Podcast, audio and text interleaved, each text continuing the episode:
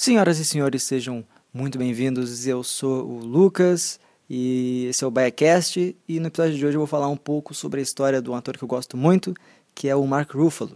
Então aproveita, está começando o episódio 54.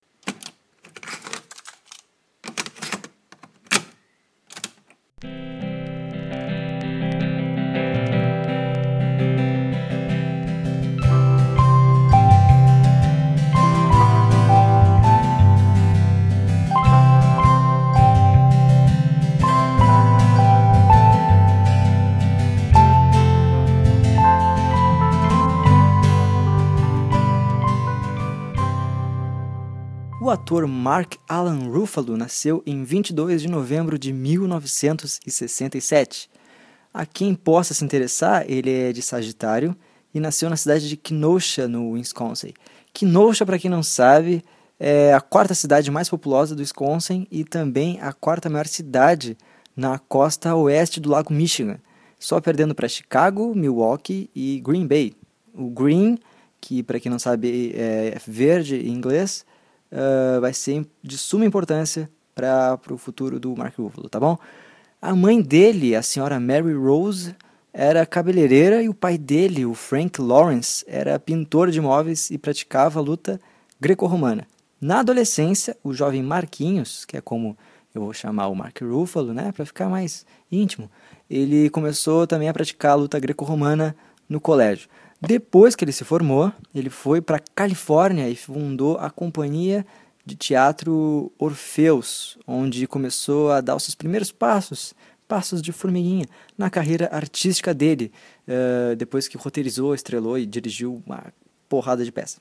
Em 2010, ele dirigiu o primeiro filme dele, o Sympathy for Delicious, brilhantemente traduzido para o português como O Enviado que é a história de um DJ que está ganhando espaço na música e ficando famoso e fica paraplégico depois de um acidente de moto e acaba virando morador de rua. Eita, que história pesada. Até que entra na vida dele um padre muito gente fina, muito boa pessoa, que é o Mark Ruffalo, e ajuda o rapaz a dar a volta por cima e tudo mais. E é mais ou menos esse o plot do filme que eu confesso que eu não assisti. Desculpa, falhei. Quando o Marquinhos tinha mais ou menos uns 20 e poucos anos, ele passou por um tratamento bem sério para raiva, porque ele meio que tinha uns surtos assim de perseguição, uns surtos de raiva e tal, e já passou algumas noites na delegacia por causa disso, né? Umas confusõezinhas aí em mesa de bar. E a casa dele, pelo que eu li no Wikipedia, está na internet, é verdade? A casa dele era cheia de pôster espalhados pelas paredes, por um lugar aleatório assim, porque a casa dele era cheia de buraco por causa dos socos que ele dava na parede. Então ele tinha um surto de raiva, botava um pôster raiva, que é uma coisa muito importante agora para esse momento, que ajudou um pouco, eu acho, estou falando, a, na escalação dele em 2012 como o gigante esmeralda do universo cinematográfico da Marvel.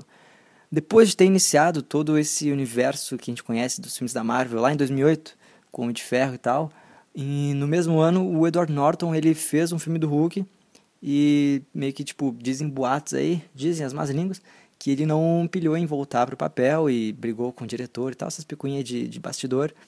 E aí, em 2012, o Hulk tinha que voltar para o filme dos Vingadores. E então escolheram o Mark Ruffalo para interpretar o novo Bruce Banner. Por isso que eu falei que ali o Green Bay era importante, porque Green é verde, o Hulk também. E tá, essa não foi legal. Um dos momentos mais difíceis na vida dele foi no ano de 2002, quando ele foi diagnosticado com um tumor cerebral que deixou ele por um período assim com uma paralisia facial uh, parcial por causa da, da cirurgia e tal. Ele se recuperou totalmente e eu vou ler aqui uma coisa que eu achei muito bonita, que eu li no Wikipedia, que é uma fala do Mark Ruffalo. A experiência de chegar perto da morte mudou minha perspectiva sobre o trabalho. Eu não estava curtindo atuar, eu sentia como se não estivesse no controle da minha carreira. Não estava fazendo aquilo que me fazia sentir bem. Eu estava amargo, sentia que merecia mais e não estava agradecido por todas as coisas que tinham me acontecido. Se você não se sente grato, aí é muito fácil ser um cretino. Depois que o tumor aconteceu, eu percebi que amo atuar. Sempre amei e posso nunca mais ter chance de fazê-lo novamente. Então, meu, dá valor às coisas que tem, tá? E beba água também. Beba água que é muito importante. nunca esqueça disso. A filmografia do Mark Ruffalo é bem grande Uh, e além dos principais trabalhos, os últimos trabalhos, como o Hulk lá no, nos Vingadores, uh, eu queria destacar alguns filmes que eu, que eu acho bem legal e que eu acho bem fofinho. Porque o Mark Ruffalo é bom em fazer filme fofinho. O primeiro é o filme E Se Fosse Verdade, que, diga-se passagem, tem um pôster bem ridículo. É um filme com a Reese Witherspoon, a moça lá do Legalmente Loira, não sei se tu lembra. Ela interpreta a Elizabeth, uma médica que não tem tempo para nada, não tem vida social, só trabalha, trabalha, trabalha, até que ela sofre um acidente de carro cabuloso, que o carro bate na frente do caminhão e ela tipo fica em coma. E aí já fica a reflexão, mais uma vez, trabalho, carreira, a gente vai agendando e vai dando jeito. O tempo uh, a gente não tem como recuperar. Tempo com que a gente ama não tem como recuperar. E isso é muito filosófico. Daí, depois de todo esse rolê, o David, que é o nosso queridão Marquinhos, ele aluga o apartamento da, da Elizabeth. E aí, tipo, ela tá em coma e tal. Só que ele começa a ver a mina. Ela começa a atravessar as paredes, começa a falar com ele. E ela acha que tá viva, tá ali. Ela fala, sai daqui do meu apartamento, tá louco? E aí ele fala, não, tá louco é tu, tá louco eu, que eu tô vendo fantasma. E ele começa a pirar o cabeção. E aí ele meio que começa, tipo, a meio que se apaixonar. E rola um lance de necrofilia. Não, cadê? Ai, credo.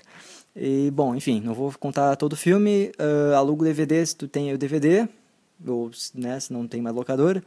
Uh, não tem na Netflix mais, tinha. Mas eu indico, se tiver na Saraiva, nas Americanas, é um DVDzinho baratinho. Né, compra aí, divide uma pipoquinha com a mina. Pá, um sábado legal.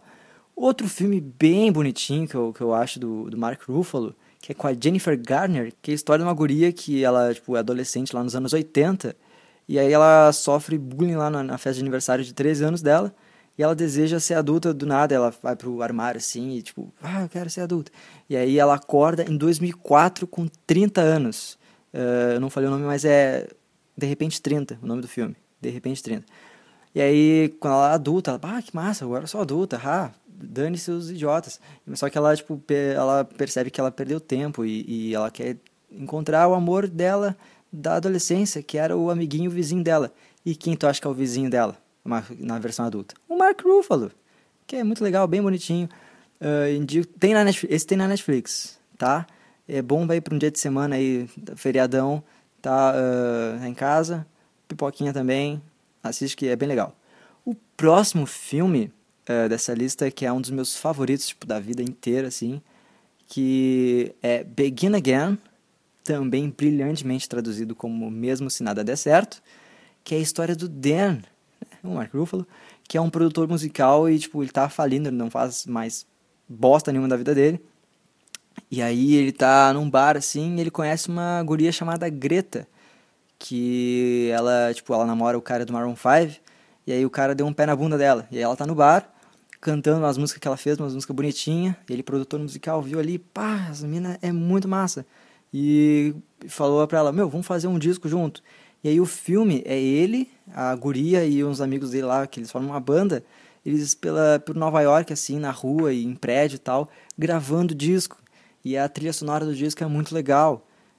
E para aqueles que viram O Brilho Eterno de uma Mente Sem Lembranças, lá com do Jim Carrey, que é um filmaço muito bom, com a mina lá do Titanic também, a Kate Winslet, o Mark Ruffalo tá no filme também, que ele trabalha lá na empresa que apaga a mente das pessoas, e aí ele vai pra casa do, do Jim Carrey, e aí meio que dá uns amassinhos com a Kristen Dunst lá, a Mary Jane do Homem-Aranha.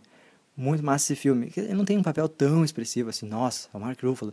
Mas ele tá lá e é legal ver o Mark Ruffalo sempre. Então, só filme massa, e eu indiquei. Esse cara só fez filme massa. Na real, não vi todos os filmes que ele fez. E tem um outro filme que ele fez, que é aquele uma, um truque de mestre, um não sei o quê. Não, uma saída de mestre é outro. Que aí acho que esse é com o Edward Norton. É, não é, o, é que tem um, algumas coisas com mestre. Tem, eu acho que é uma saída de mestre, que é o, o Mark Wahlberg, que tem os Mini Cooper que esse filme é muito da hora. Mas acho que é um, um truque de mestre. Que o Mark Ruffalo, ele é um... Tem uns caras lá que são mágicos e são ladrão e tal, de coisa. E aí o Mark Ruffalo é um cara do FBI, vai atrás dos caras e corre atrás dos caras e tal. E aí tem um plot twist muito louco nesse filme, que tem uma, uma galera que não curte muito esse filme, mas é muito legal. Porque tem o Mark Ruffalo. Mark Ruffalo é muito legal. Então, sempre que tem Mark Ruffalo, dá o play porque ele é um cara muito legal. Então, eu acho que temos um episódio, um episódio um pouquinho mais curto, mas, né, se tem Mark Ruffalo já é o bom bastante. Não te esquece, curte lá o Facebook, o, o Instagram, tem um monte de coisa legal, um monte de fotinho engraçada. Ah, olha só o Mark Ruffalo com um cartazinho, tem uma, uma foto que eu fiz lá também. Uh, curte lá o Instagram, que sempre que tiver novidade e tal, que eu for fazer com o convidado, vai ter lá novidade. Uh, como é que é? Eu falava pra seguir no Twitter, mas eu não, quase não uso o Twitter do Backcast. Desculpa eu. E então tá, terça-feira que vem tem episódio novo do Backcast. Não te esquece de passar, meu, se tu conhece algum amigo teu, alguma amiga tua que gosta do Mark Ruffalo, passa esse episódio pra ela, porque quando vê ela não sabe que o cara fazia luta greco-romana e que o pai dele era pintor de parede, né? Vai, olha só. Então, passa pros, pros amigos do grupo do WhatsApp da família, no, no grupo do WhatsApp do, do colégio, grupo da faculdade, tá? Espalha esse episódio. E até semana que vem. Tchau!